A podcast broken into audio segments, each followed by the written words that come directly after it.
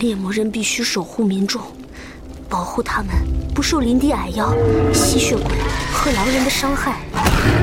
保护人类不被任何一种邪恶所伤。猎魔人必须守护和拯救，所以我才想要成为猎魔人，所以我才会拿到这把剑。我绝不会保持中立，我绝不会冷漠，绝不。国宝级奇幻文学，游戏巫师原作小说，安杰伊·萨普科夫斯基原著《猎魔人》系列，首次中文正版授权有声书，现已在积禾网及积禾 App 独家上市。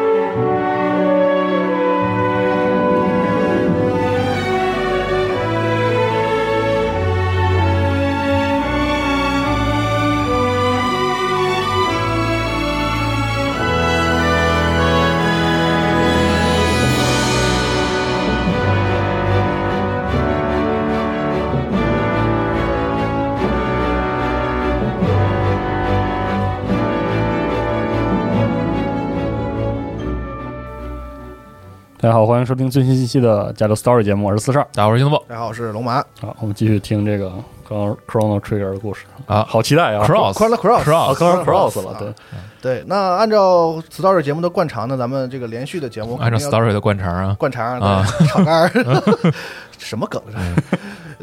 要有一个这个对不起，打断了，打前断了。情提要 啊。还是得有呢。不过呢，就是如果你没有听前前一期的话呢，就是我前情提要了，你也不知道我在说啥。呃，是啊，所以在节目的一开头呢，还是要提醒大家一下，如果你要收听本期的话呢，请一定要先听《时空传说》这个系列的前两期节目，至少是前一期的节目啊。嗯这个 Chrono Cross 这个故事，如果你单听这一期的话，你完全不知道我在说什么。嗯，最好把那 Trigger 的都带上去。呃，对，还简要说一下啊，上一期都有什么？那在前作《Chrono Trigger》的主角克罗诺等人拯救了世界之后的二十年之后，呃，中央大陆之外的有一个群岛叫阿尔尼多群岛。嗯哎，我们的 Chrono Cross 本作的主角塞尔吉就生活在这个群岛上，并且在这里开始他的故事。是哎，有一天呢，他就被意外的传送到了自己在十年前已经死去的这样一个平行世界。嗯啊，随后呢又被神秘的人物啊山猫以诡计啊夺取了自己的身体，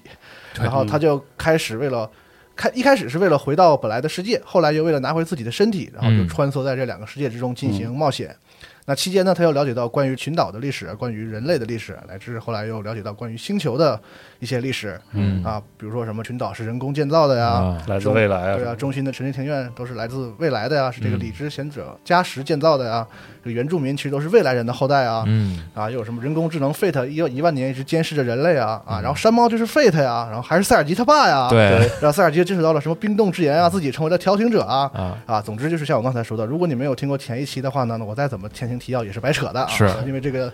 这个故事说细节非常的多啊，而且转了三圈了已经。对，它是一个一层套一层的这样一个故事啊，所以呢，咱们就我也就不再多浪费时间了，嗯说说多了也没用，反正你得听前一期。哎，哎，所以就请连续收听啊就可以了。反正呢，嗯就在咱们上一期节目的最后啊，塞尔吉终于得到 Home 世界的龙之泪，啊然后恢复了自己的身体，是呃，通过了普罗米修斯的权限的验证，然后进入到了存放冻结之眼的房间。嗯终于呢，在这个冻结之眼面前啊，塞尔吉和黑暗塞尔吉就面对面了。嗯基德也不知道是什么原因啊，就是昏迷在一旁，就嗯是他也出现了，但是在就是昏倒了。嗯啊，可能是因为这个过度的精神干涉吧，等等，嗯我们不得而知。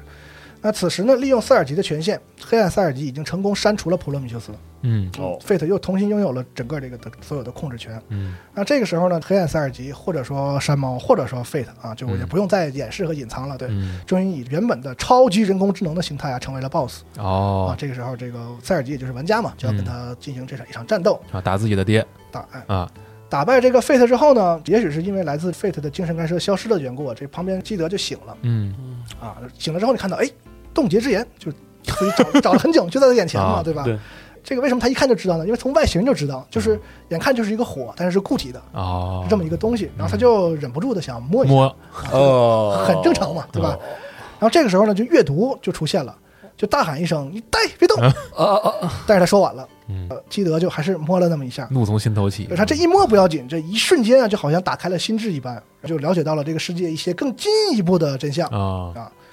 所谓冻结之炎呢，其实就是行星寄生生物拉沃斯的身体碎片。哦哦。一万年前的拉沃斯，他预知到了人类将改变历史，在未来消灭自己，嗯。所以他利用二四零零年人类的反时间转移实验，嗯将自己身体的一部分冻结之炎召回到了一万年前。嗯。那同时呢，还连带着召回了整个时空之都。哦。嗯，对，然后之后就像我们说的，Fate 到了这之后，启动了人类保护进程，嗯然后开始开始他后来一系列的干这些事儿啊。然而，在这个过程中，拉沃斯干完这个事儿之后，试图改变时间和历史，就不只有人类和拉沃斯了。这个时候，星球自身他意识到了这个拉沃斯的威胁，启动了一个自我保护机制，嗯从恐龙人繁荣昌盛的另外的平行世界，将恐龙人的进化物种龙人族嗯和他们的一个先进都市龙之都，嗯也召唤到了阿尔尼多群岛这个这个这个区域上哦，，所以那个用以对抗拉沃斯和人类。那龙人呢，也就是后来被人类所说的先民龙之民。嗯哦哦哦，而我们后来遇到的所谓的六个龙神呢，其实根本不是什么龙神，是龙人用他们的科技制造出来的一种生化的机械生化啊机械，嗯就是哦龙人用他们的科技制造出了自己的龙神，嗯，而 Fate 其实相当于人类制造出来的自己的人类的神。对，啊那就在这个群岛区域，人类和他们造出来的神，以及龙龙人和龙人造出来的神干了一架。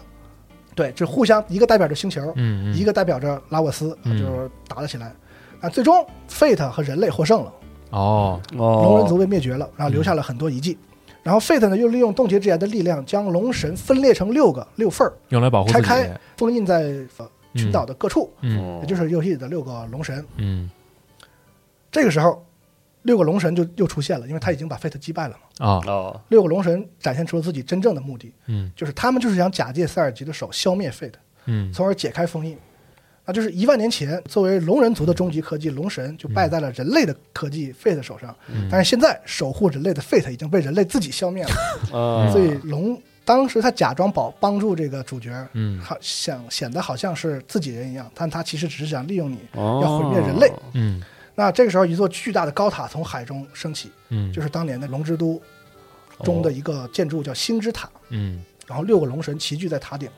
然后这个时候呢，阅读的身体似乎和这个龙神产生了共鸣。哦哎，然后他就说：“果然还搞成这样了啊！果然就是，我就说吧，果然还搞成这样的。虽然我不想和你们大家为敌啊，但是塞尔吉，对不起，永别了。嗯”说完，他带着冻结之炎，一道光消失。嗯其实呢，也就是说，这个龙神不是六个，是七个。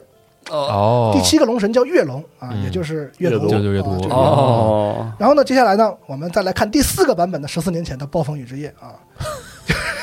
好家伙，在那天晚上，Fate 因为暴风雨的出现，出现了十分钟的宕宕机，哎，嗯。那这也导致龙神的封印在那一段时间内呢就减弱了，哦。然后龙神就用这仅有的空档创造出了一个他的具具象化的分身，就是阅读。嗯哦，啊然后勾搭他爸，龙神的目的呢，就是用冻结之炎的力量让他解开封印，向人类复仇。那这个时候呢，冻结之炎一直被普罗米修斯锁住，嗯。所以在解开安全锁这个目的上，代表龙神意志的阅读和代表 Fate 意志的山猫啊，就竟然产生了共同利益，是的，他们都要解开这个普罗米修斯，对，确实是，所以阅读才成为了山猫的手下，两个人一起共同的这个行动。嗯哦，但至于说 Fate 和山猫知不知道阅读的身份呢？这个就是不好说。嗯但我相信他根本不在乎这个阅读是谁，嗯就他他就认为他按照他的计划来，一切都是没问题的。对，哎，总之这个时候呢，塞尔吉稀里糊涂的就被利用了，然后解打败了 Fate，解开了这个封印。嗯那这个过程中呢，阅读也作为一个就是独立的这个生物存在之后呢，他对塞尔吉和人类啊其实产生了很多情感。嗯。嗯，那他多次暗示塞尔吉说，其实你可以可以，你不用管这些事，别别管，别管，嗯。咱们俩远走高飞多好。啊。是。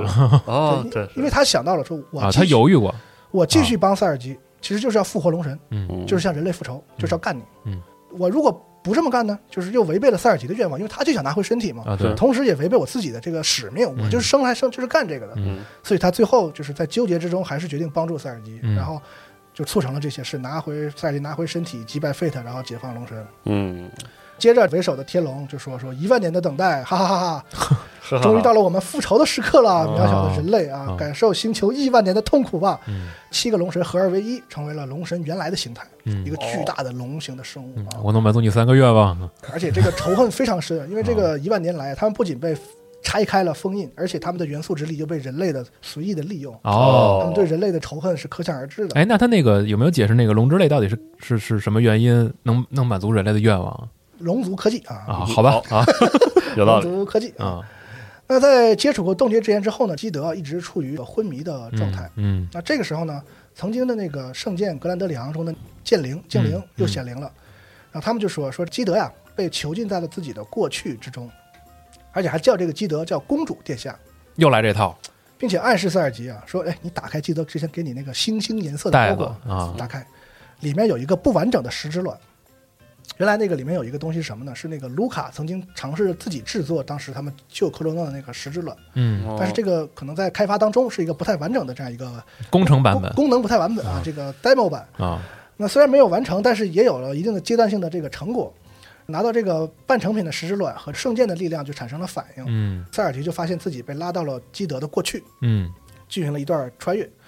那来到这个地方呢，映入眼帘的就是山猫和阅读的背影，啊熊熊的大火嗯啊，就在这个哦在个卢卡烧孤儿院卢卡之家的孤儿院里。然后塞尔吉呢，从这个大火中救出了那时候年幼的基德。哦，然后这个时候很悲伤的基德就对塞尔吉说：“说谢谢你来救我，但是我好像知道你也会跟他们一样，就会一会儿就会消失。那我们还会再见面吗？”这个话还没说完呢，塞尔吉已经消失了，又嗯。又又回来了。嗯。也就是说，当年能够基德能够活下来，其实是因为穿越而来的塞塞尔吉吉给他救了。嗯。对，那所谓的囚禁在自己的过去里呢，就是因为在基德的过去的记忆里呢，还缺少这最后一块拼图，就是他的人生是有缺失的，嗯，所以他就昏迷了嘛。嗯。这时候醒来之后，他就想起来了那个他知道啊是你原来我小的时候你见过你，你你救的我，哦然后就对塞尔吉说好久不见。嗯塞尔吉和山猫在这个卢卡之家这一次见面，就导致了山猫就知道了，哈哈，还有一个塞尔吉会穿越，嗯他会他会来的，嗯我我就等吧。啊所以他胸有成竹，说那啊个 Home 世界的塞尔吉一定会来，就是因为这一点，哦他见过了 Home 世界的塞尔吉了已经啊。嗯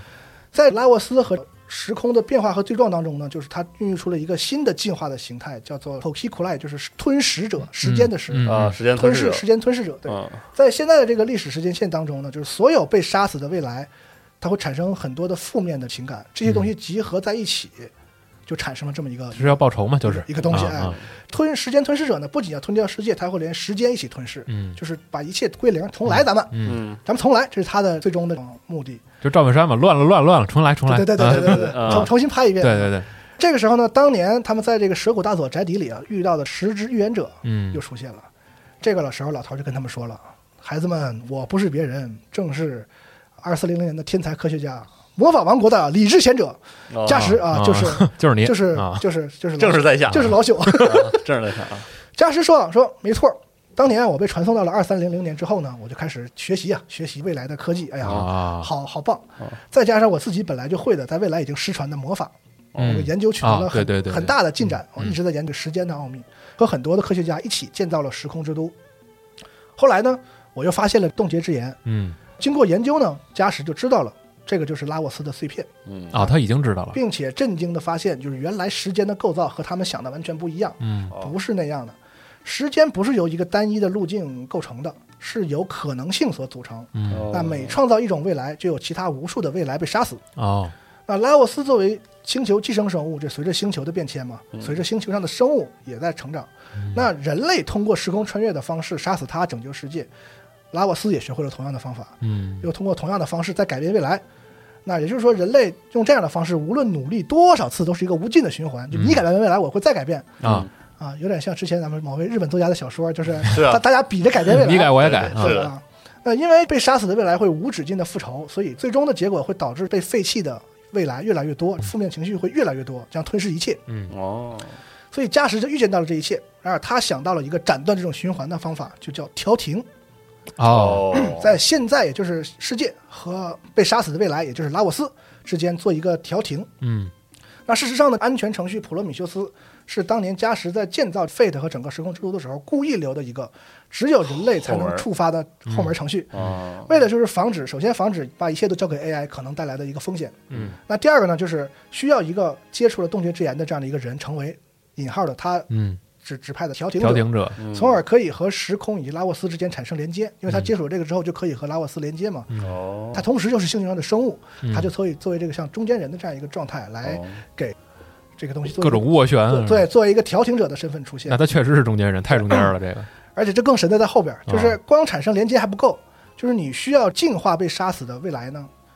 净化这种就被杀死的未来所凝聚的负面的情绪的呢，嗯。你需要一种技术，就是净化这种负面情绪的技术，而这种技术只有恐龙人的技术可以做到，哦，哦就是恐龙人的技术诞生于 James Stone。对，但是在二四零零年，它的这个时间线上，恐龙人和梦石什么全都不存在了。嗯。那不仅在二四零零年不存在，在这个世界的任何时间点都不存在。嗯。这个东西只存在于恐龙人文明得到了繁荣发展的某个平行世界。嗯，所以不能有拉沃斯，加什就故意使用冻结之眼，嗯。从而引诱拉沃斯以为自己得到了一个机会，然后将时空之都拉回一万年前，嗯哦从而触发星球的自动保护机制，嗯，从平行世界再将龙人族的科技带到这个世界。哦，这是在第五层啊！我操，真是牛逼啊！然后他自己用了自己研究的这个时间穿越技术，他嗯造了一个小的机器，叫做 New 希尔巴德，嗯也就是新时空之翼。这是一种更小型的时间穿越装置。嗯然后他就来到了塞尔吉这个时代，哦，他在这儿等着。一方面呢，我要引导调停者，从而获得哦净化负面感情的能力和恐龙人技术。嗯，这个东西叫 Chrono Cross，哦，完成就是拿碎片拼上的，对，从啊，要完成这个调停啊。但是这个事儿呢，有一个巨大的风险，就是实际上呢，我怎么觉得风险都不是一个呀？对，就是实际上调停者整个这个称啊。呼就是从加时和人类的角度来来创造的嘛，来来来说的，定义的，对，啊。来定义的。啊，那就是说，他虽然是有希望，但是实际上接触了冻结之眼的人，完全也可以成为时空吞噬者的一部分，啊，又或者说他的调停行为失败，嗯。那都会导致一个后果，就是直接让毁灭世界的负面情感得到实体化，因为他得到了一个就更厉害了，媒介。啊，从而这个时候就直接吞噬一切了。嗯。也就是说，加速了这个世界的灭亡。嗯。OK，嗯，这也就是为什么 Home 世界的那个神之庭院变成了死海，嗯。因为在 Home 世界，调停者塞尔吉活了下来，没死。啊，啊，那他活了下来之后呢？而调停所需要的必须条件 Chrono Cross 在 Home 世界的当时又完全不存在，嗯所以客观上说，这个调停是不可能成功的。嗯哦，所以在一零二零年这个时间点，二四零零年的文明已经不存在了，所以传回来的那个岛就啊直接变成了毁灭之后的未来的样子。嗯哦，对，因大为大概能 get 呃对到啊，但但反他他他是这么解释的啊。不，要搞那么清楚啊，对，多了别问我，不要搞那么明白，我知道这里有问题啊，但是我也不要搞那么明白，我现在脑子里边有好几个圈儿，对，嗯。对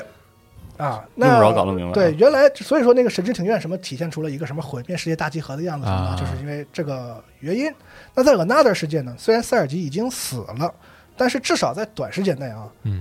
这个东西还不会吞噬一切。嗯。也就是说，在短时间内，也就是二四零零年嗯。这个未来的一千多年里，这个世世界还存在，嗯。所以那个时空之都还存在，嗯。所以在 Another 世界里，这个时空之都还在。嗯，啊哦。，但是呢，如果不解决的话，总有一天结果是一样的。一样的，啊，所以加时才不惜冒着加速世界毁灭的风险，也要进行这个计划。嗯。那当然啊，牛逼到加时这个程度的人是吧？嗯他不可能就是赌一把是吧？单车变摩托，他肯定是不这么考虑的，因为他是有把握的。嗯而这个关键就是基德的存在。而事实上呢，他这个调停者计划其实有一个名字，叫做 Project Kid，哦，就是叫基德计划。因为他知道有基德这个存在，所以他才有一定的把握，认为这听起来就很他妈扯淡的一个事情是能成功的啊哦，所以一切都是加时计划的。嗯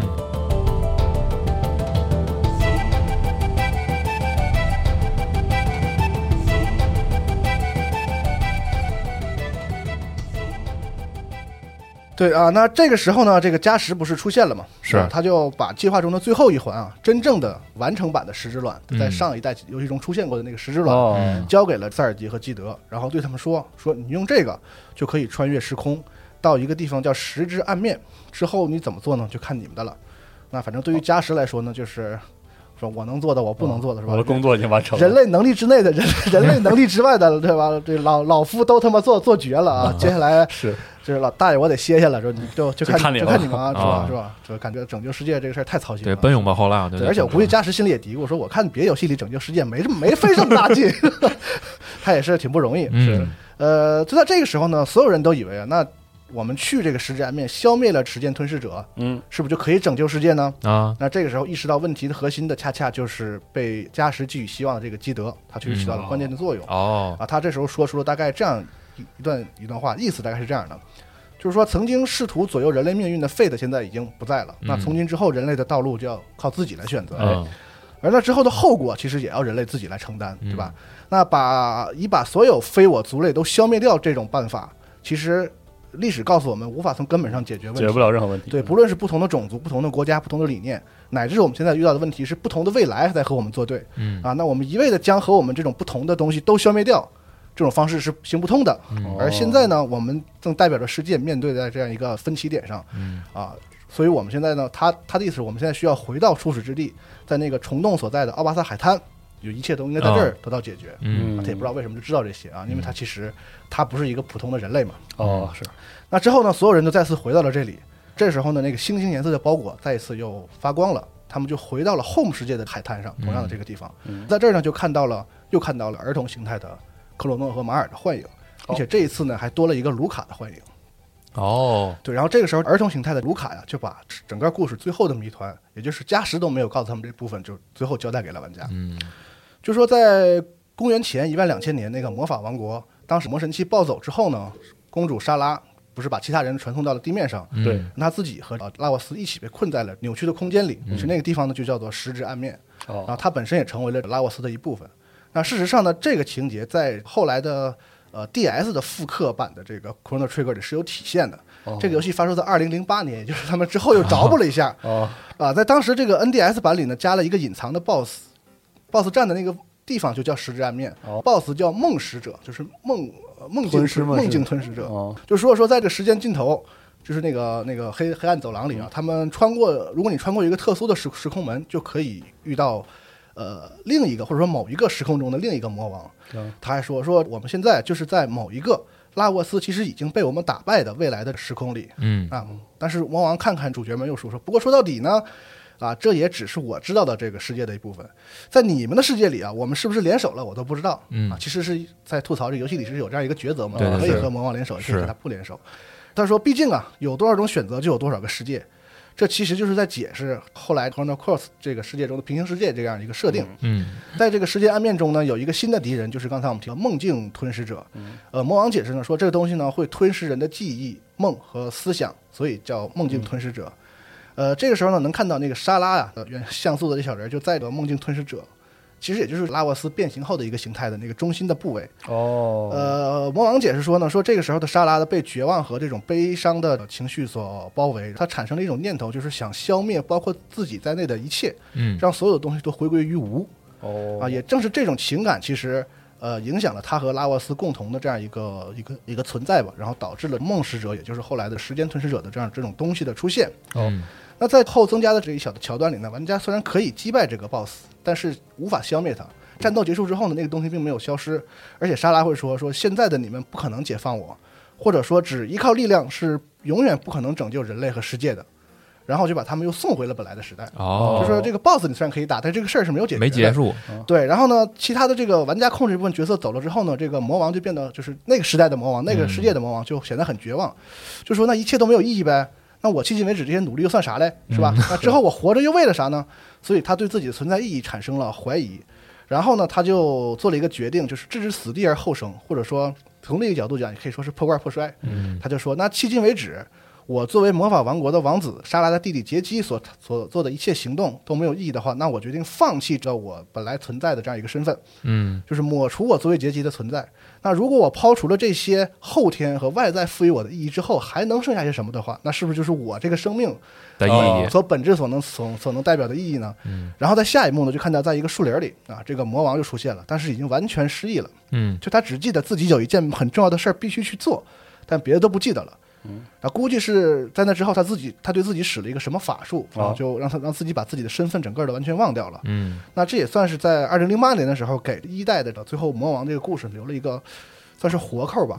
就是说白了，其实，在这样一个结局的后面，你接任何的后边想怎么编都行。都是合理的啊确实也就是说，其实，在 Chrono Cross 游戏玩完之后呢，很多玩家就有各种各样的见解。有人说，游戏里一个角色叫阿尔夫，嗯是魔王啊，哦走路也是飘着的，然后哦长发，然后老戴着面具什么的，感觉很有谜团，从来没说过自己的身世。有人说这个就是魔王，还有人说呢，说塞尔吉就是魔王的转世，等等各种说法。但其实呢，你都能接到这个结局上，似乎没有什么决定性的冲突啊，嗯都能圆得上。也就是说，给了这样一个开放性的结局。哦，那在后来他们又找补的这个过渡之后呢，我们来到这个本作《Chrono Cross》的故事里，就是还是十四年前，被困在时间暗面拉沃斯体内的扎拉已经困了上万年了嘛。那刚才提到的这种绝望和对虚无的渴望啊，已经达到了一个非常巨大的这个程度，进而就影响了有时空裂缝存在的那个神之庭园的那那个空间和海域，所以就产生了暴风雨，嗯哦，暴风雨是这么来哎，的，导致了 导致了 Fate 的宕机。啊塞尔吉和冻结之炎一接触，他不就和拉沃斯建立了连接了吗？是那同时呢，就相当于和莎拉建立了某种连接。哦这样呢，我们再再往后倒四年，再到十年前，那不山猫制造了一个事故，想要杀死塞尔吉吗？嗯濒死塞尔吉的拼命的呼喊，就通过冻结之炎的这样一种连接，传到了莎拉的耳朵里。哦，已经对整个世界都充满绝望的莎拉，听到了这种就是呃怎么讲，对生命的渴求的这个呼喊，唤醒了他的灵魂中的某些东西，他就决定救这个孩子。哦，他救的方式呢也很奇怪，就是在这个事儿发生的更早的时间点，在这个世界上投下了一个自己的分身，啊然后让把自己带有时空穿越能力那个项链和这个小孩一起就降在了世界上。啊，哦也就是卢卡在树林里捡到那个孩子嘛，基德也就是基德。嗯那基德像男孩子这样一个性格呢，其实和莎拉的性格是刚好完全相反的。哦，其实也体现了一种莎拉就是在宫廷那种生活中，她其实渴望了一直渴望的一个自己生生活的样子，哦就是那个自由自在的那个样子。我操！所以说，没错啊，就是十年前世界分裂成塞尔吉死和没死的两个世界呢，其实不完全是因为塞尔吉本身有一个特殊的身份，嗯更重要的是他没死这个事儿呢，本身就是一个时空穿越者，也就是基德救下了本来应该死的塞尔吉，啊。这是在这个时间线上不应该存在的一个事情，所以才产生了这样的时空的分裂。哦，那还记得之前塞尔吉曾经在故事过程中曾经数度脑子浮现出，在一个海滩上，基德要弯下腰向自己伸出手的这样一个画面。嗯。其实不是基基德变高了，而是他那个他变记忆小了。啊来自于他的七岁，啊。所以他看基德来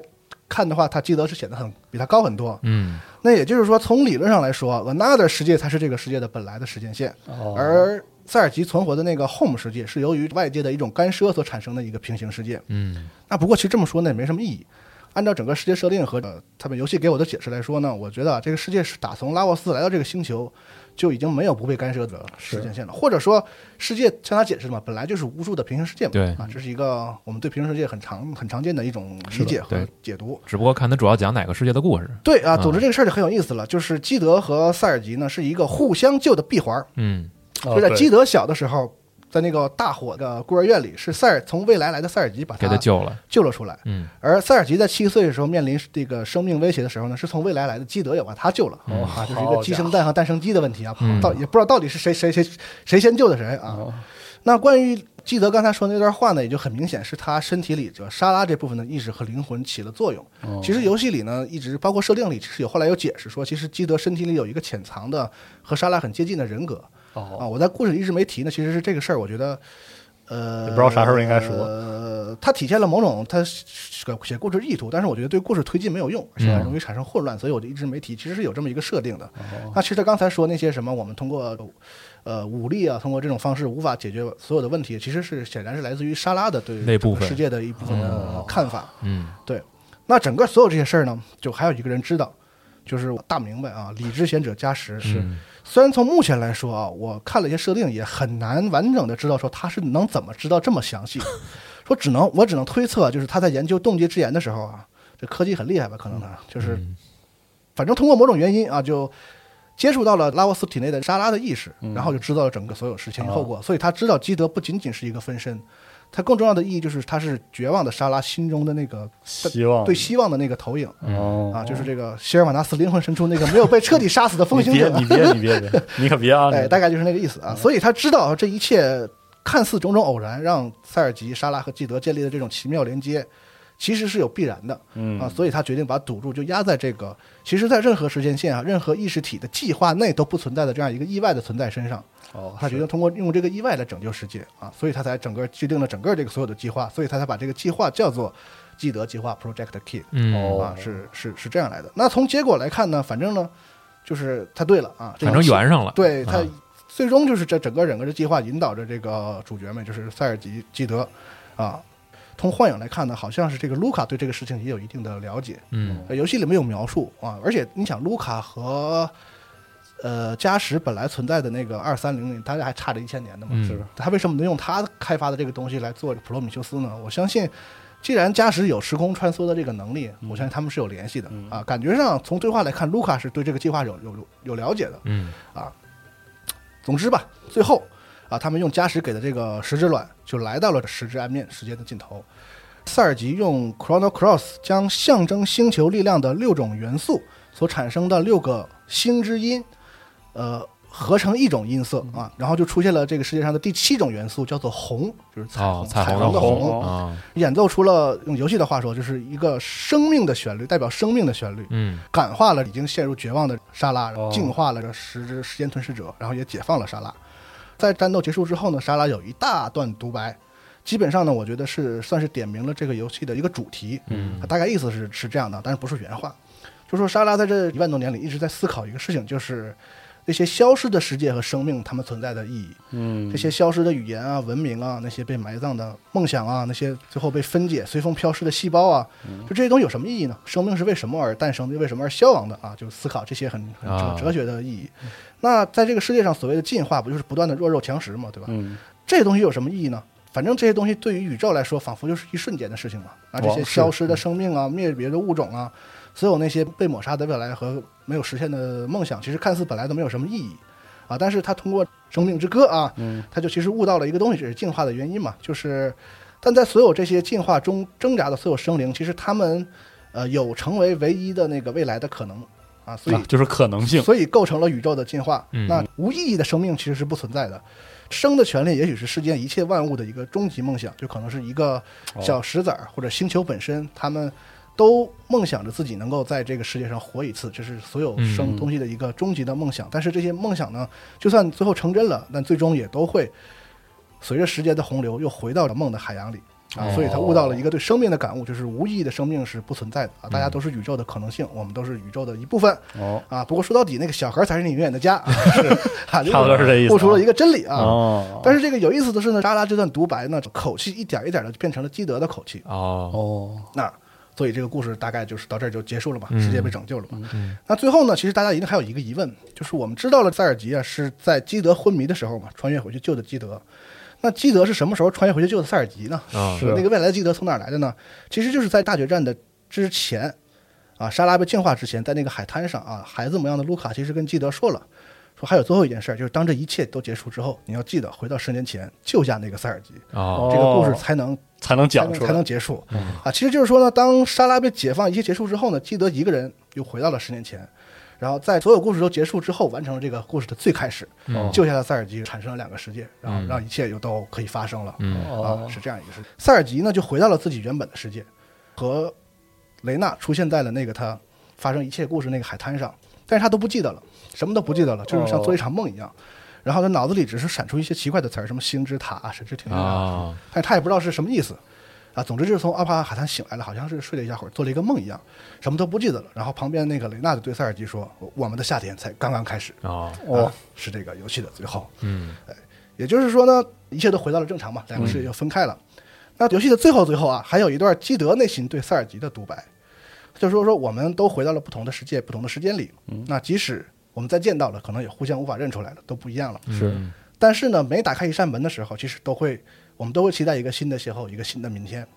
那所以呢，在我们再次见到之前的一天，请一定保重。最后的这个落款是莎拉基德吉尔，就哦是他认同了自己这样一个特殊的身份是这个意思。嗯在这个游戏最后通关的动画里呢，其实伴随着游戏过程中的一些过场和画面，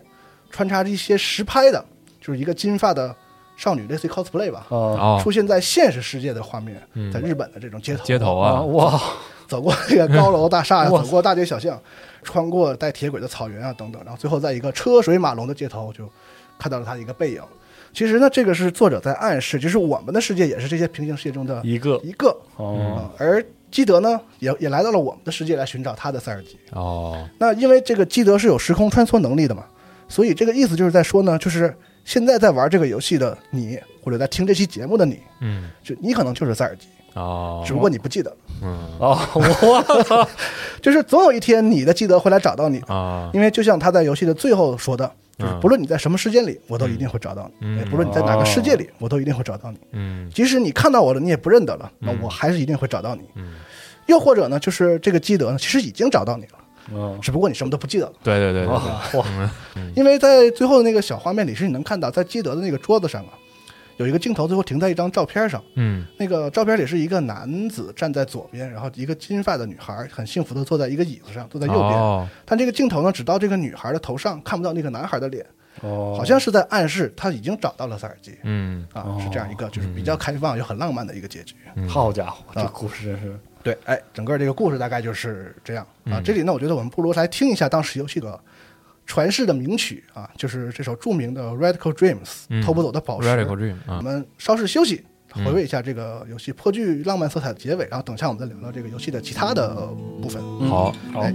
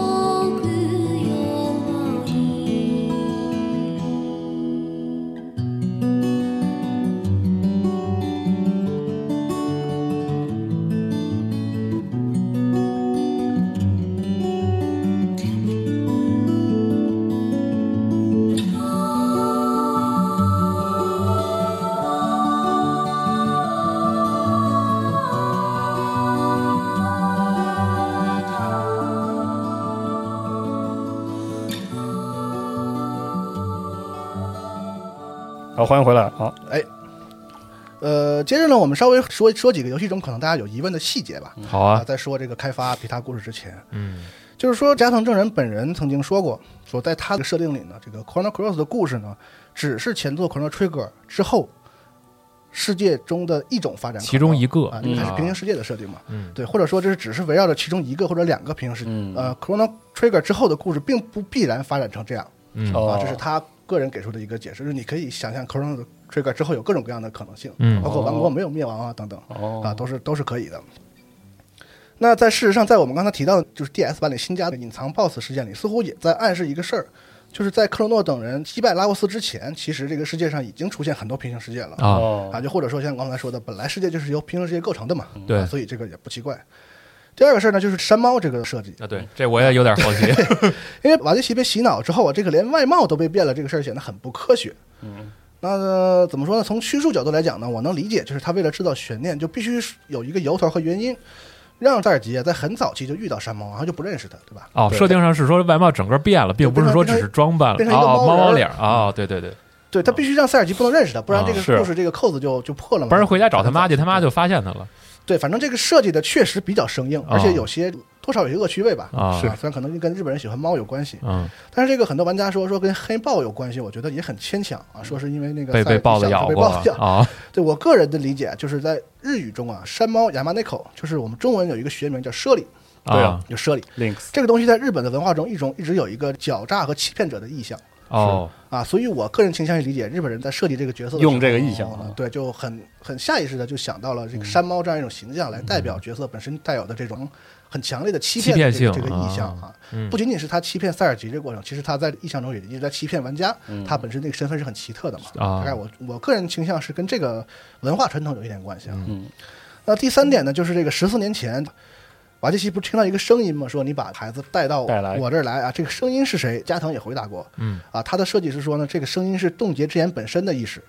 哦。就是按照他的设定呢，冻结之眼作为拉瓦斯的一部分，本身也是有某种意识的，嗯。而且他会以某种程度上自己选择使用者，也就是所谓的调停者。嗯。哦那在接触到冻结之眼，被这个冻结之眼认可之后，普罗米修斯才会将他当做了调停者。啊，嗯是这样一个设计，是那个哦。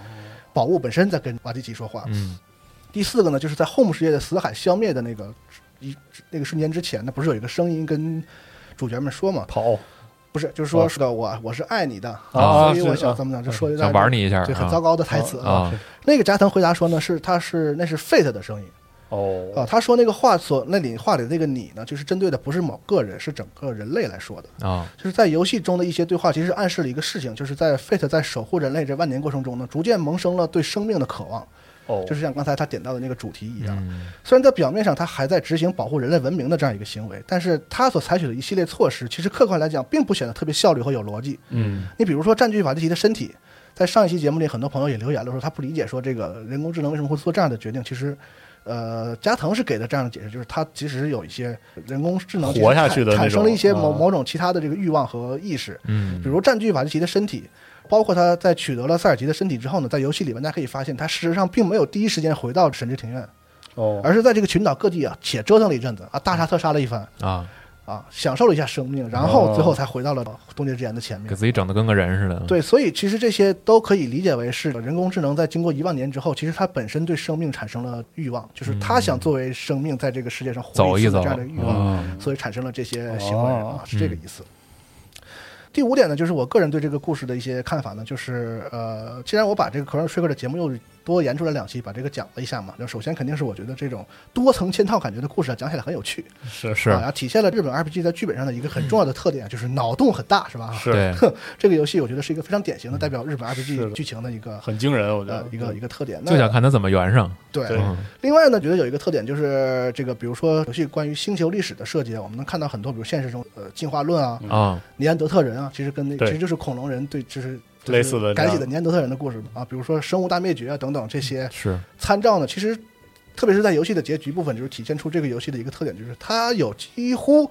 是严肃文学的那种深沉的主题。嗯啊，有一些关于生命意义的这个探讨啊、思考。那这一点其实在日本当时的游戏中并不是特别常见哦，是啊。我觉得我个人理解来说，就其实是从加藤的其他作品来看，这好像是他个人喜欢的一个东西。嗯那之前我就是也机会见到他本人，跟他聊了一些事情嘛，然后他也提到了他本人是一个很深度的科幻文学爱好者，哦，所以你会发现，无论是 Chrono Trigger 还是 Chrono Cross。虽然游戏这个本来的色彩上啊，它还是延续了那个时代日本游日本人对电子游戏的一个看法，就是整个这个色彩都偏向青少年。嗯就是你说它是有点童话色彩也好啊，是个少年冒险，有点中二也好啊，对吧？啊啊有那样一种气质，但是在一些细节上呢，就是加藤的作品呢，却意外的啊，甚至有些没必要的很讲究。我举两个例子，比如说在《Chrono Trigger》中，那个时空飞船嗯在进行时空旅行的时候，它不像就是刷一下一道光就到了另外时空了，它有一个动画，那个动画是那个小飞船啊，不停的向屏幕下方飞，然后又从屏幕上方出现，哦然后这个速度不断的加快，不断的加快哦，这还挺 最后最后真挺硬，最后形成一道光，然后穿越了时间嗯啊！这其实大家知道，在很多相对严肃一点的科幻作品里，比如说对相对论的一些解释什么的，就是时间穿越它是有原有有有科学原理的嗯啊。又或者比如说我们上一期讲到这个 Chrono Cross 里这死海消失的过程，整个那个变大空间变小那个急速的膨胀，然后又缩成一个类似于黑洞一样的小球，最后消失。啊，等等这些细节，就是能够感觉到，其实加藤身上那个就是科幻爱好者的那样一个一个劲特质。儿啊，对，所以我觉得他的作品里往往加入这种科幻文学中常有的一些议题，我觉得是很正常的，是体现他个人的一个创作的特点。同时呢，在这样一个特点之下呢，其实他的作品也不缺乏其他日本游戏身上这种浪漫元素。是这两个游戏中呢，其实都没有特别直接的对爱情的描写，基本上是。没有说我爱你，你爱我，然后像像《最终幻想》对是有一些爱的死去活来的这样的桥段，但是它的结局可以说都非常的浪漫。嗯。像那个 Chrono Trigger 最后是因为他妈妈和一只小猫，对对然后这个他们又踏上了时间的旅途。然后 Chrono Cross 那更是了，就是还延展到了现实世界，对吧？嗯你想说正在玩游戏的你，啊正在玩游戏的每一个人，你们都可能是这游戏里的那个少年啊，有一个超越时空的少女在寻找你。是这种东西可以说没法再浪漫了，是 极极致的浪漫了。真的所以就是我觉得，除去这些故事本身的跌宕起伏吧，这种思考、深沉的思考和浪漫并存的特质，我觉得也让他的游戏成为了呃玩家心里的经典，是一个很重要的原因，嗯啊具有这样的特点。嗯那另一方面呢，就是通过揭示隐藏起来的重大设定、制造悬念的手法，我觉得确实用的有点过多啊。就我个人对于故事的偏好来说，就是那种呃近乎机械降神式的转折和剧情的推动呢，也呃过多。但是这一直也是一个就是加藤写的故事的一个特点，或者说其实是日式 RPG 游戏的一个我觉得很喜欢用常常见的嗯特点，其实体现了日式 RPG 在故事上往往比较偏唯心主义和浪漫主义的一个一个特质吧。那这部分咱们今天就不详细讨论了。嗯总之，如果有一天我们在谈论日本游戏的时候，可能反正总会讨论到这个议题，因为他们的故事就是这样的啊。对，那剩下的时间呢，我们回过头来就是说一说这个后话，说说这个游戏开发方面的一些话题，是吧？好，哎，这个游戏发售在九九年十一月十八号，嗯你是唯一的一个版本，是吧？，对只有啊 PlayStation 上啊有这个游戏，它没有哦居然是这一天进行了复刻啊，嗯复刻啊。这个游戏不光是剧本是加藤正人写的，整个游戏的 director 啊哦，也是也是加藤正人啊。嗯，那我们先说说音乐呢，就是这两期反复的有听众说说这个嗯光天钢铁的音乐是非常棒的嘛。嗯那你现在可以在网上看到关于这个游戏的叙事啊、游戏系统啊、图形技术啊，乃至美术啊等等各方面都有一些批评和反面观点。啊，但唯独音乐啊，可以说迄今为止没有任何人说出一个不字儿啊。这是 光天钢铁的音乐在这个游戏里是最无懈可击的一部分啊。很多人也认为他在本作中贡献了他个人职业生涯巅峰的作品嗯，啊，像这《十之伤痕》被称为了永恒的经典，是的嗯对吧？所以光天钢铁在这款游戏中的发挥是毋庸置疑的。嗯，那游戏的制作人田中弘道也很有意思，他是个程序员出身，做过系统设计，做过战斗的系统设计、啊，甚至还在《圣剑二代》的时候写过剧本。但后来呢，后期主要从事这个 producer 这样的工作。哦，他作为制作人呢，制作了《异度装甲》《圣剑传说》的二代和三代，《最终幻想十一》以及这个吉田接手之前的《最终幻想十四》。我就说这名字好耳熟，因为我提过，我看 对啊，这也是在史克威尔中很重要的一个是的一个游戏制作人、创作人。然后呢，美术方面呢，角色设计叫做结城信辉，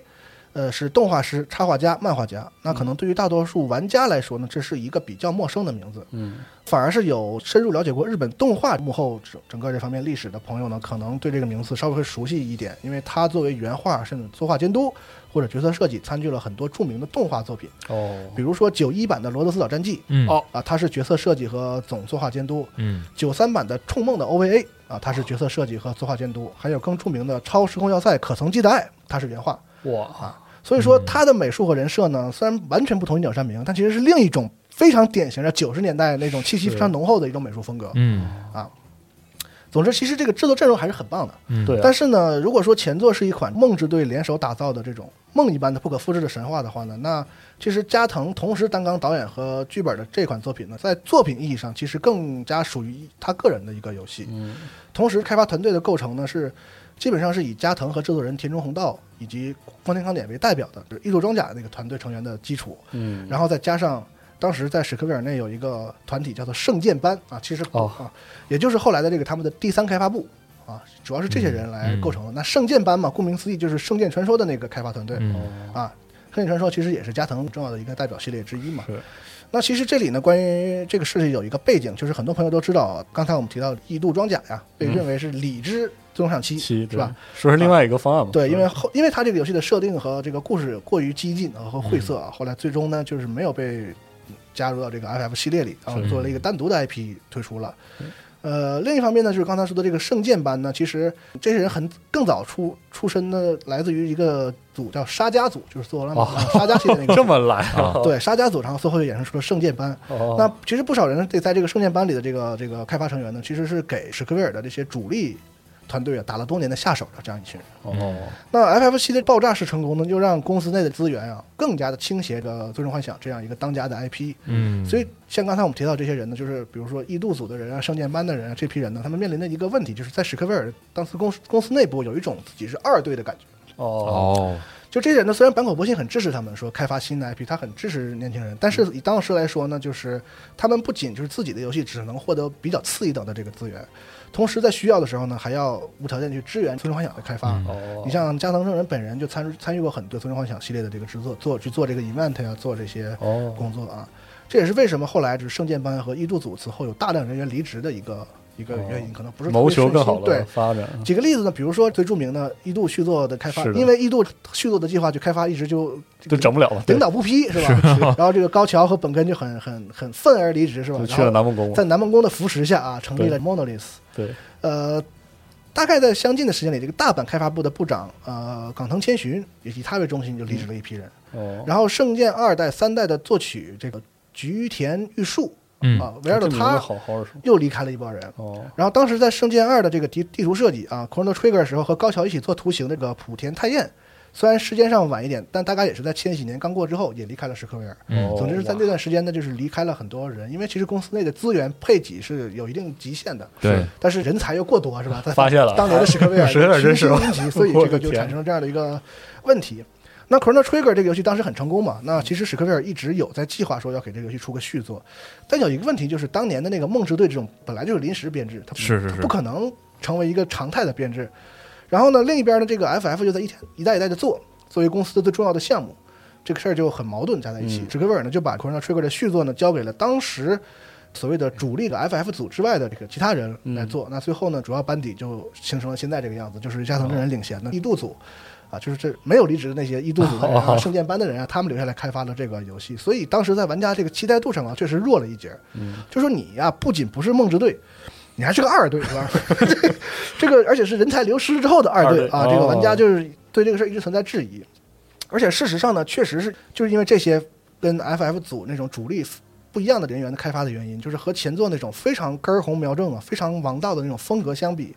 这个 Chrono Cross 在风格上可以说非常独特。哦比，如说这个世界观的设定，你看前作的世世界观和这个美术设定是什么呢？是那种就是非常带有刻板印象美学的几个时代设定，什么蒸汽朋克、啊是废土、中世纪、原始社会，什么古代高科技文明等等。对对。对对，而在续作上呢，直接就选择了一个在当时来看非常另类的那种，就是东南亚海岛风格的这样的世界的这个氛围。然后另外呢，这个游戏的很多地方啊，就是以日本的当时的 RPG 的制作方式不同的是，它非常明显的为叙事去服务。比如说这个它的成长系统，就是被设计成只有故事发展到固定的节点，你要获得一种东西叫做 Level Star，嗯，角色才能继续向下一阶段成长。嗯就在某个剧情范围内，你能成长是有天花板的。对，并且在啊获得这个 Level Star 的时候呢，所有的角色都会自动提高到这个阶段的相应等级。哦哦呃这个设计在放到当时有点儿 对，再加上这个游戏的非常少见的把战斗中的逃跑设计成百分之百成功。哦，哦，BOSS 战你也可以跑啊，什么只要什么都可以跑，而且这个敌人的地图上是可见的，而且你在逃跑之后呢，这个御敌又有一段时间免疫。哦，啊，就是说这些东西明显都是在为叙事做服务，就是我不想让游戏的这些呃哦。gameplay 的这个系统这些东西去干扰游戏，哦干扰玩家去体会这个故事的连续性。那所以理论上来说呢，玩家 在这个游戏里可以回避掉所有不会获得 level star 的战斗，嗯，哦，因为在期间那个战斗成长其实从根本上来说是没意义的。你只要获得下一个星星之后，你就直接就就拉上去了跳到下一个阶段了。哦，啊，只要打对应的那种 BOSS 战啊，全员就都自动自提升啊，所以就是这也是一种玩法，虽然可能会稍微难一点，在某些 BOSS 战的时候。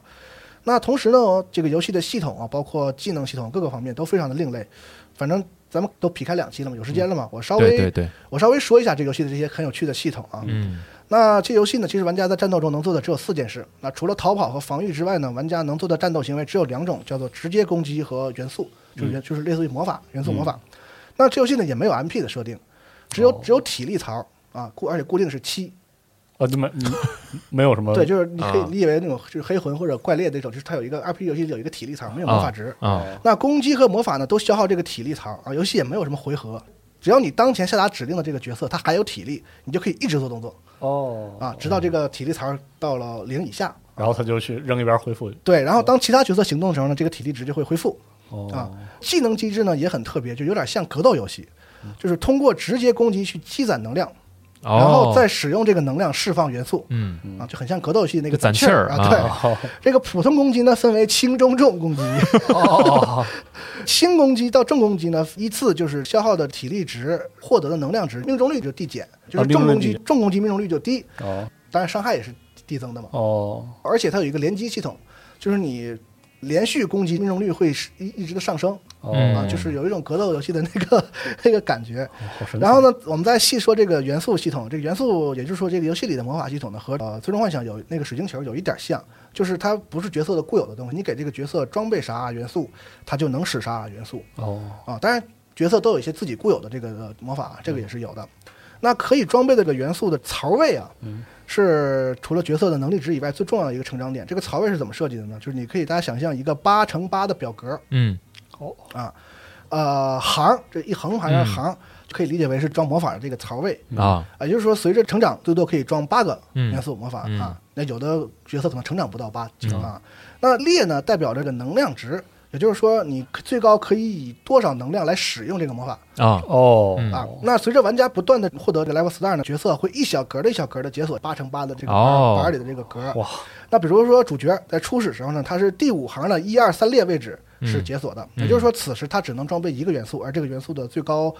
呃强度是三能三啊。嗯。那当他获得了第一个 level star 之后呢，他就会解锁第六行，就是在下边这个一行的第一第一列的第一个小格。哦。也就是说，他可以多装备一个元素了，嗯。但是这个元素只有强度一。哦哇，啊，是这样的。也就是说，在一个成长过程中呢，有的时候呢，你获得星星之后呢，是可以解放呃更高强度的这个元素；嗯有的时候你可以有的时候获得新能力。可以可以解锁新的位置。啊。但这个位置也都是从一格开始的。嗯。也就是说，多这一个强度的元素呢，也不会强太多，保证整个这个成长的平滑。那同时呢，赋予角色不同的槽位解锁顺序，会给这个角色的成长赋予独特性。嗯那比如说，有的角色会相相对应的偏向横向成长，哦。就是他获得星星啊，老是解锁更更强的那个。明白。啊对，在啊虽然他专精一个对，虽然他只能携带比较少的这个元素魔法的个数，嗯。但是呢，它可以释放更高强度的元素、嗯。啊，是这意思。那有的角角色呢，就倾向于解锁更多的位置，全彩那种感觉，对，可以带更多的元素，但是呢，相对的单个的就强度就比较低。哦那还有些角色呢，会在你获得星星的某一个数量区间里，比如说我在获得十到二十颗星星区区间里呢，快速的解锁很多位置。嗯那有些角色呢，会在这一个区间里呢，就长得很慢，几乎不解锁什么。哦，那会在后来的这个星星区间里解锁更多的槽位。很巧啊，啊这样就是让角色的这个成长其实有了一定的个性，嗯啊，分区分出，然后也让这个角色在强度上呢，因为都是由星星决定的嘛，就是玩家不用为单个角色去练级，其实某种意义上呢，让大多数角色都有一定被玩家带上的机会，嗯就可能这个角色在这段时间就比较厉害，可能这个角色那段时间哦你可以用一用它，啊，可能是这样一个感觉。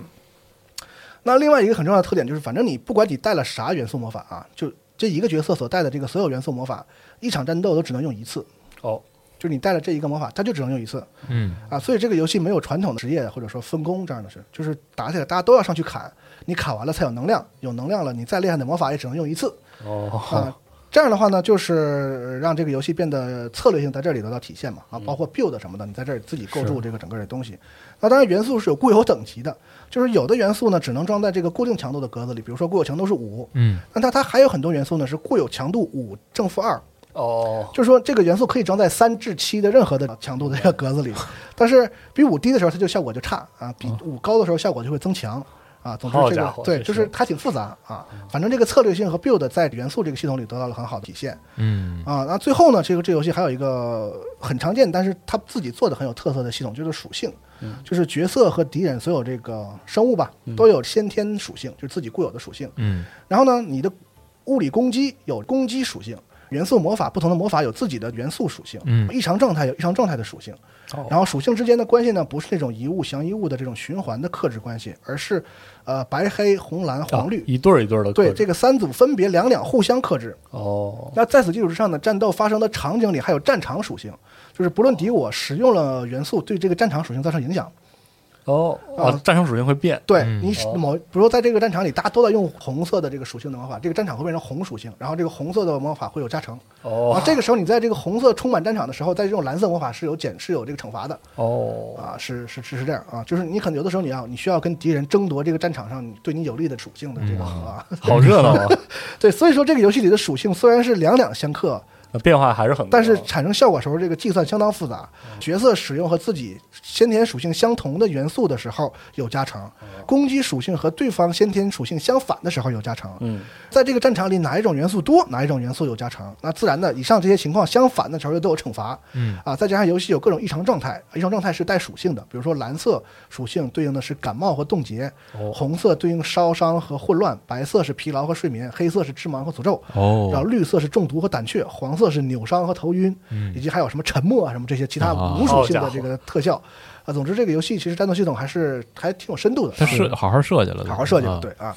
甚至可以说属性和元素啊这两个东西，其实在游戏的故事里呢，也是一个很重要的设定嗯，啊，被设定成星球本来的这种自然之力嘛。嗯那其实，在游戏的系统上设计的时候也很注意，就是要符合这个故事设定上的这种特性。啊特别是在最后，刚才我们提到这个 BOSS 战里，最后净化这个 BOSS 的方式呢，是玩家呀要在这个战斗过程中呢，依次使用六种元素的六种属性的元素，哦，让这个战场上同时存在这六种属性。啊所以让那个彩虹那个然后再使用 Chrono Cross 产生第七种元素红，哦然后演奏生命之歌，最后可以说是这个游戏的 gameplay 和叙事是还是挺融给合合上了啊，啊，不割裂啊。这方面其实现在其实很多游戏都不太注意这一点。是的啊，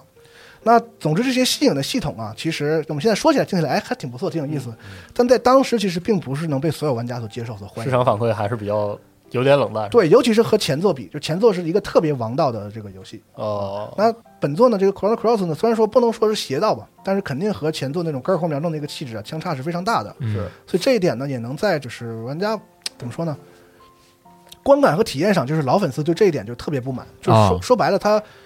呃没有符合玩家的预期。嗯，就是喜欢前作 Chrono Trigger 的玩家等待的是一个跟 Chrono Trigger 一样的那一样的游戏王道啊 RPG，、结果你弄的这是个啥是吧？啊，根本都玩不明白了。对，然后同时呢，这个失去了梦之队的加持之后啊，这个重担就给了加藤之后啊，我能感受到他在这个游戏里面对的这个很大的压力，就能感觉到他下了很很很大的劲儿，在这个剧本方面有很比前作还大得多的这种野心，是吧？我刚才讲这个故事，大家也能感受到，嗯嗯，就感觉到他在这个故事里其实下了下手可能过重，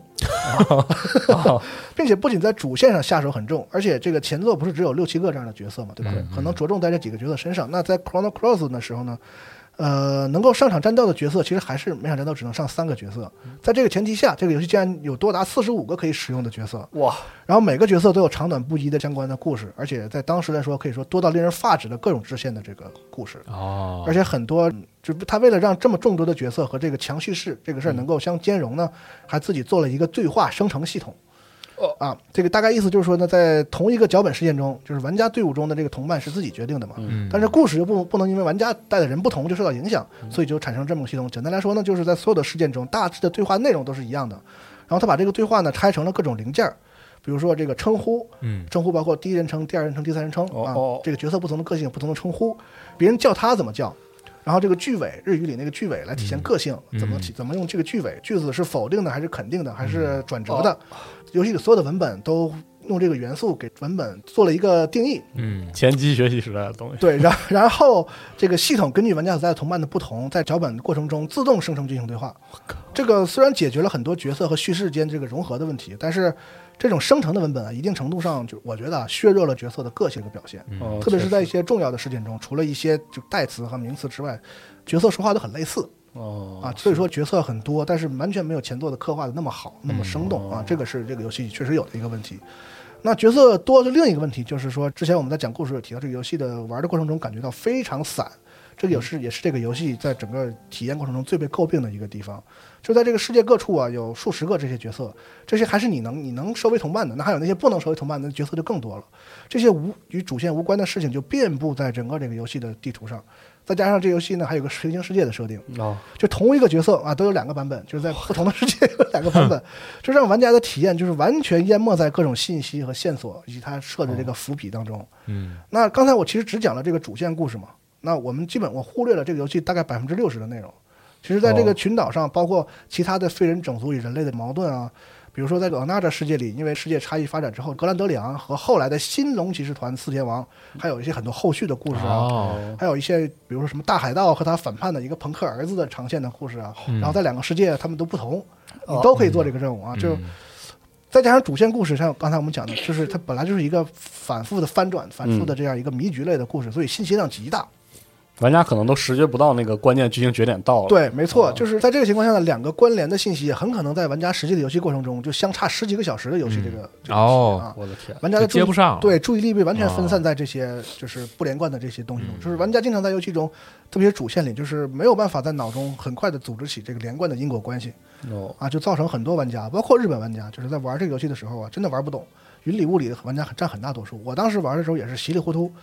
很多这个设定和故事上这个清楚啊，包括我做这个节目都是要回头再查设定集、查资料才能嗯搞得清楚的嗯啊。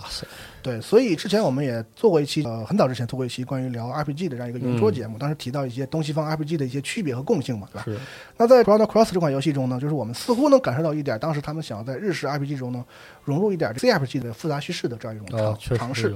但是我们从结果来看呢，确实并不能说特别的成功。嗯啊，那在一款游戏中做太多的尝试呢，确实可能往往没有做的特别好。在这个游戏中，我们能看到那种宏大的这主线的故事，嗯然后巨量的那种，很新奇的这种系统，嗯，对吧？然后再加上他想融入更多的自由度更高的这种世界式 RPG 的玩法，总之这些东西同时来尝试的时候呢，确实有一些不太融合的呃地方。嗯，那或者从我们从另一个角度来说，也可能是说这个 Chrono Cross 这个游戏呢，思路是不是有些过于超前？反正可也可以说生不逢时吧。那也许在今天这个游戏开发基础下，可能会实现的更好一些。对，那也只是可能嘛，嗯是吧？这个咱也说不好，可能今天做到更更做不好也说不好，对吧？就 游戏开发成本到今天也推到了一个新的高度，也不好说。是啊，总之这个从客观来说呢，Chrono Cross 确实没有达到前作那样的影响力。嗯啊，但是我觉得它依然显现出了以加藤正人先生为代表的啊这样一群游戏人的这个开拓和挑战的精神吧，啊是展现了他们非常与众不同的这种才华。嗯，那今天的电子游戏进化的如此之快，很多老游戏啊，你说它在开发本身上还能在技术上对今天的业界还能有多少指导意义？我觉得这个不太客观，是吧？是啊，但是他们最终经过洗礼之后呢，我觉得留给我们的更多的就是这种思路、想法和对这种挑战的这种情怀和精神。啊，我觉得就我个人来说呢，我是永远愿意给游戏开发者的这种精神报以尊敬和赞颂的。嗯啊，那那也是因为源于这种创作的情怀啊，赋予了我觉得赋予了电子游戏在商品和生意之外的这个更多意义吧。确实啊，也是我们今天来回顾这种经典作品的一个原因。嗯哎，嗯，那大概以上就是我们整个这个时空传说的这个所有的上中下，所有的内容啊，上中下嗯三期节目就到这儿了。哎，哎，也不知道大家觉得觉得觉得怎么样啊？嗯其实讲这深受种震撼了，讲这种老游戏是要花很多的 是的，花时间去弄啊，震撼一整年。真是震撼了，很怕弄错，很怕弄错一些细节，因为这个游戏也没时间再去玩啊，等等。嗯是的就是呃，对，可能尤其 Chrono Cross 吧，就是现在玩家要想回顾的话，就是你需要你需要付出的成本会更高一些，嗯不像 Trigger，就好歹比如说有个 DS 啊，嗯或者有个什么还能玩，这个就是要么你就是翻出一台 PlayStation 来，要不然就是拿其他的手段玩 PS 版，就只能是用这个途径来玩。对神奇，嗯，对。那其实你要问我说说我到现在这个二零二一年这个时间点，我是不是在安利这个游戏呢？我确实不敢承认这个事情。不敢安利。对，而且甚至上，其实我要是如果觉得我觉得一个游戏我特别想推荐给别人的时候呢，其实我不太会这个抛开了揉碎了把这个游戏讲一遍啊，讲一遍，这样其实不是破坏了你玩的这个情感嘛，对吧？嗯我觉得这个游戏可能大多数人也再玩也玩不进去了，所以我们才来用对他节目的这个形式来去这个这个讲讲一下吧。嗯那其实做这个系列节目的原因，不是因为加藤正先生有一个新的这个移动端的呃游游戏是吧这个穿穿越时空的猫嘛。哦对其实那个游戏里有很多这个结构 Trigger 和 Chrono Cross 的梗在里边儿，比如人物的名字啊，比如说一些桥段啊，嗯啊，大家可以去，如果有兴趣的话，可以去玩玩那个游戏。嗯你能、哦，能在找里边找到很多我们在这两在这三期节目中讲到的一些桥段。你说啊，原来他在当年是这么想的他他在玩这个梗啊，是 是这样一种感觉。毕竟那个游戏也更新一点嘛，啊，然后大家接触来也更容易，不像 Chrono Cross，你说你去找模拟器也好啊，你去再买一台 PlayStation 也好啊，其实都挺麻烦的。是是是，啊，也可以尝试一下这个新的移动端的它的新作品啊。嗯嗯，而且刚才龙马在讲这个故事的时候，我还特意查了一下，其实这个因为游戏就两代嘛，嗯但是好像是这个史克威尔在二零零一年的时候，就是相继的在年初，呃，在在在这个二零零一年的年底，在日本呀、然后欧洲啊，都注册了一个新的商标，叫 Chrono Break。哟，但是现在这商标已经过期了，就是十年吧，十年之后这商标已经过期了，因为等于一直没有相关的这个项目启动的消息。嗯，然后在这十年间，然后包括过期之后，其实很多的游戏媒体都采访过参与这个 Cross 这个游戏制作的班底中的一些重要人物，然后他们其中也都说过，说这个确实没有做，然后暂时也没有这个计划。对，但是呢，他们又说也不是不可能啊，就是，总之就是 话话头我觉得就是可能从我个人的理解，他们这么说也可能是对这个项目还是有很重有有很深的感情，或者说嗯未来有可能的话，可能他们也会愿意参与进去，只不过现在确实没有是，没有这个东西嗯啊啊。不过也很可惜的是，这个商标史爱也没续啊，就是没了啊，过期了。我就是很感慨，我觉得我听这个故事也是能，因为我没经历亲身经历过那时代，也能一窥这个怎么说日式 RPG 黄金时代的时候，嗯，史克威尔也好，整个日本游戏业界对 RPG 的那种故事系统设计上那种信手拈来的程度，就是说感觉那种自信感，对他敢做很多事情啊。对，他得是整体上，这应该是一个整体上行业上的那种，就是怎么说，说生产率也好，或者是整体上的那种熟练达到一个程度，你才能驾驭或者说敢驾驭这么复杂的链状的一套就想法，它有一套，虽然现在回过头看不一定说是工业化，但是他们有一套很成熟的这个生产方式，能够保证说我可以在这上面就怎么说加加重量，就对，就是这么 就跟那个巧的一套习总设计锻炼习总锻炼似的，就是你只有这个基础的打得很好，你才敢上。我今天要再加十公斤，再加十公斤，对吧？才敢扛这个，量。因为因为肯定一方面就是加藤真人不可能，加藤真人先生不可能平地蹦出来一个如此复杂、循环往复的剧情，对吧？哦然后同时他的同事居然也能，就是把它执行出来，能接得住是吧？，对，这真是哎，就是只能说看到一小部分当年史克威尔那个嗯，辉煌的时候那种或者说感慨，就是现在游戏这个工业被推到一个新的高度之后啊，这个事儿变得更难了。是倒不是说现在开发者就不如以前，而是说这个规模扩大之后啊，想要完成这个事儿，就明显那个难度要高了多少倍了。是啊所以就可能现在的游戏在很多地方，我们就觉得，哎呀，好像没有过那个临界，就是总收着，是的，呃感觉这儿好像就，哎呀，这儿也收了点，那儿也收了点，就是老缺点什么的感觉，嗯。没有当时的那个游戏，很多游戏那种玩完那种，我操，还能这样那种酣畅感啊。是的，嗯。因为这个游戏其实之前我也没有特别了解过这个故事，然后听了三期这个电台节目之后，其实有的时候我还特意会这个在网上查一查，就比如看我讲说对不对？不不不不是不是，就那个就是可能是从那个年代过来的一些玩家对这个游戏的感情啊，嗯或者说是一些这个泛制作品啊，其实这个你要是搜的话，还能看到，甚至于有一呃，我这看到是叫这个 o b o y 的这个游戏的哦制作人，他还特意。用自己的理解给这个所谓的存在的这第三座 Chrono Break 做了一个假的泛制的预告片儿，对，还挺逗的。然后下边的评论就非常有意思，然后就有一个就提到，特别像刚才龙马那个讲故事结局提到的，就是这个有一个评论说，可能在未来的某个平行世界的某个我正在玩这个游戏，对对，然后然后还有说就是哎呀，挺可惜的，说都已经二十多年了，这个游戏为什么还没有续作？等等等等这些故事也能看到，嗯其实如果说是前两座占据了这一批玩家的童年，可能他们对这个系列的情感。就是完全不一样的，可能是非常深，而且是也非常珍视这个 IP 的吧。嗯，嗯。嗯，好，嗯嗯。嗯，那我们这个节目就就这个这个坑算填完了。哎填完了。是。然后以后呢，我们可能我自己也在考虑，就是未来多有时候时间的时候呢，看看往往前淘一淘这些可能大家在玩的比较困难，但是这个游戏本身呢还挺值得聊一聊的这种老的游戏，对吧？像多整多整。像 G G 那边不也是有一个这个老老 CRPG 这样一个系列嘛？是是是。咱们也尽量就是划拉划拉，看看有哪些可以做做成节目的，咱们就考虑考虑。嗯。大家咱们也可以在这个评论区交流一下。哎，嗯嗯嗯。你对那个时代啊，关于这些游戏的一些记忆啊，各个方向吧聊，聊。讲故事啊，或者你觉得哪个游戏类型啊什么的，或值得一许提哈，嗯，哎都是个哎小的想法、小点子。哎，好，嗯，那就是节目的最后呢，咱们还是跟第一期一样啊，就是当时去啊，不能说去年了，现在因为现在二一年了嘛啊，对，一九年的时候呢，不是有一个这个东京爱乐乐团啊，对整个系列这两座的管弦乐乐团嗯。改编的交响乐版的这个传世名曲《十指伤痕》啊，作为我们这个整个三期节目的收。尾，哎，也哎。感谢两位陪我录这个节目啊，感谢大家的收听。听。了个好故事啊，哎听了很开心啊。咱们之后的 story 节目再见。好，拜拜。拜拜。